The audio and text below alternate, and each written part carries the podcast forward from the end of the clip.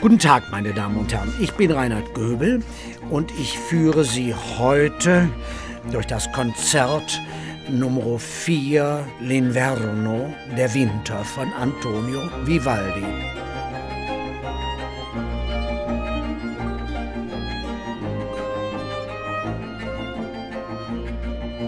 Das letzte Konzert, also aus dem 1725-26 publizierten Zyklus Die vier Jahreszeiten.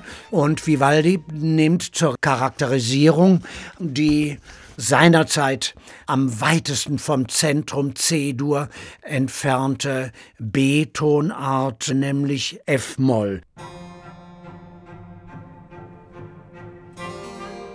Und in der Tonartencharakteristik des 17., 18. Jahrhunderts steht hier, geschrieben von Marc-Antoine Charpentier, F-Moll, obscur et plaintif, düster und klagend, so wie wir das ja auch eigentlich haben. Also im November und Dezember ist es also düster.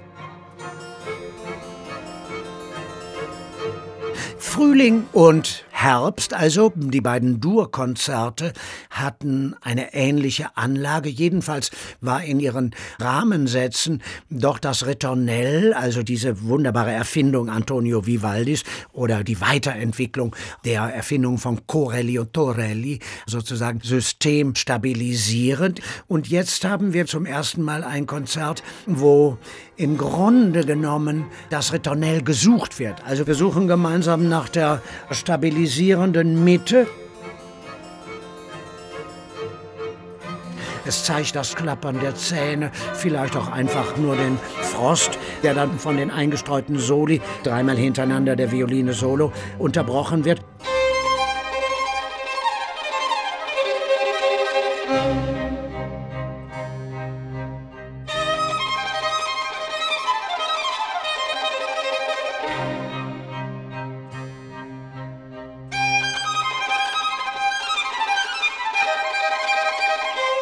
Und dann sucht sich das Ritornell einen neuen Weg.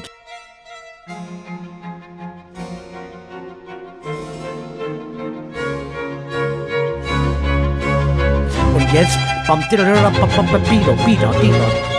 da, hat man jetzt das Gefühl, ah, jetzt kommt, der, jetzt kommt Zug in die Geschichte, jetzt bewegt sich etwas.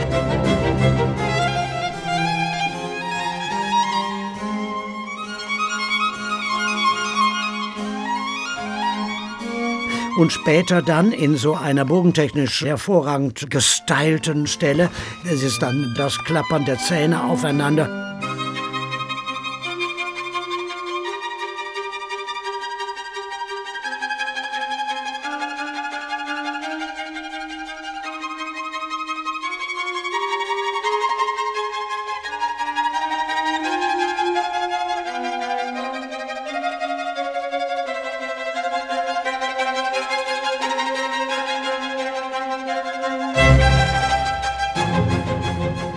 Es folgt jetzt in diesem Konzert ein Largo-Satz. Largo ist das langsamste, was wir haben.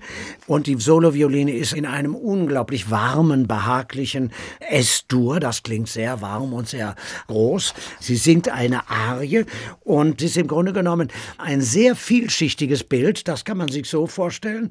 Wir schauen auf eine Scheibe, an die der Regen klatscht und dahinter erst ist die Solovioline mit Dam, Dia, da, di, da, dam, dam. Und sie muss auch nicht in allen Teilen zu hören sein, weil das Pizzicato der begleitenden Violinen echt mit Pforte geschrieben ist.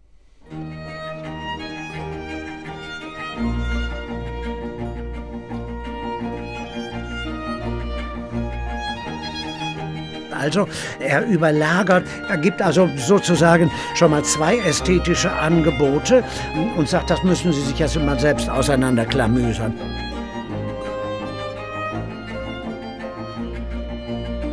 Und dann gibt es noch ein Angebot, was man erst sehr spät entdeckt hat, nämlich irgendwann hat man in den Originalmaterialien oder in einer anderen Bibliothek, wo also nur dieses Blatt ist, hat man also ein Einzelblatt Violoncello Solo entdeckt. Ja, das ist ein Einzelblatt, in der genau draufgeschrieben ist, was das Solo-Cello spielt. Es ist nämlich eine verzierte Version des Basses. Während der Bass wam, dim, dim, dim, das spielt, muss das Solo-Cello in 32 spielen.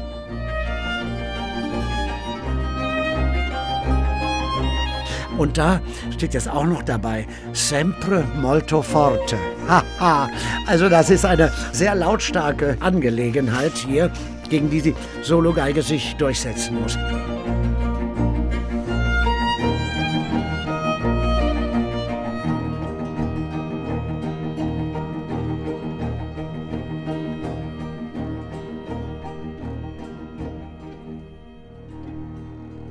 Und dann haben wir zum Schluss ein sehr vielfältiges Problem. Wenn ich Kollegen, Studenten, meine Fellow Artists so aus dem Stand heraus bitte, einfach nur aus Test, nicht, also ich will sie nicht lächerlich machen, wenn ich sie bitte, doch den Schlusssatz vom Winter mal kurz zu spielen, dann sagen sie, warte mal, was war da, wie war der Schlusssatz? Ah, ja, ja, ja, und dann spielen sie Padel die Dudel da Dudel da Dudel da Dudel da Dudel da Dudel da Dudel da Dudel da Dudel da Dudel da Dudel da da. Dann spielt man traditionell einen Zweiachtel, aber es ist ein Dreiachtel. Also es ist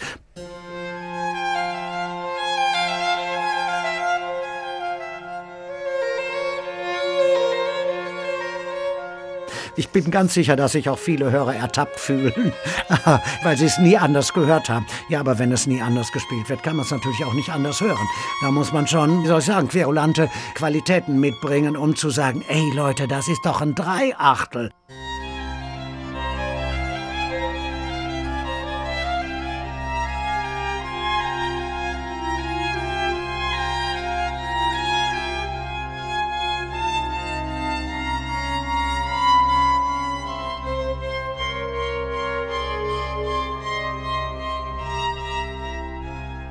Wir haben ja hier das Zitat aus dem Sommer. An dieser Stelle zerläuft es nämlich normalerweise in ein Adagio und man verliert völlig den Überblick.